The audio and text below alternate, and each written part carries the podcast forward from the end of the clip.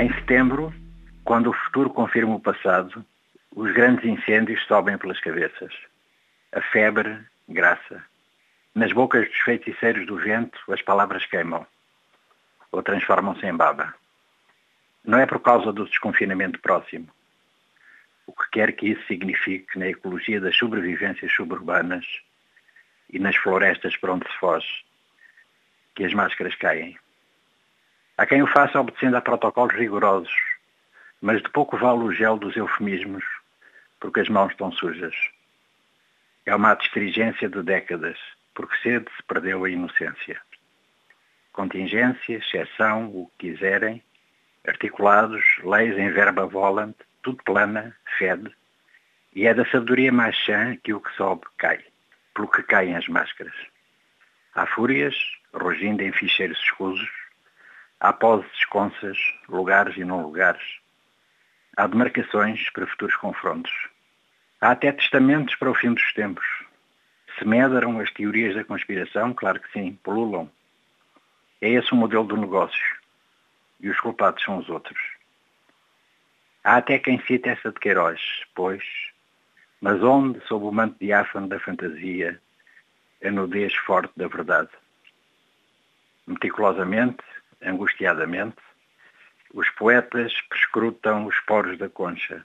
Há vácuos, onde só se respira com a alquimia das palavras. Mantém-se a orgia dos loucos e com franja a reiterada solidão de Sr. Matias. Como no Fahrenheit de Ray Bradbury, queimam-se redações de jornais e há quem proclame que olhem que fica mal. Há fábulas soberanamente soberanas. A realidade é ficta. Os velhos assomam à varanda do frangipane e retiram-se para a obscuridade da casa, em diálogos socráticos com a morte. É a maiêutica da sobrevivência. Água, um nome de romance, troca as voltas do encarregado da estação de tratamento. Algures, o continhoso que tinha os olhos muito azuis, usa lentes de contacto. Morre-se como quem respira à morte, que anda com os pulmões incendiados, e os que ainda sorvem o ar deambulam por entre a alma das árvores. Seguem o som da balada do amor ao vento.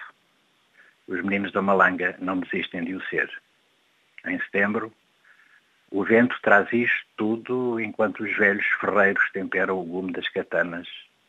Não são, infelizmente, os artífices das metáforas do fogo, como ímpeto e criação, os da metamorfose dos metais, os do bronze simbólico, e depois os barcos, os barcos, as plataformas, as regiões demarcadas.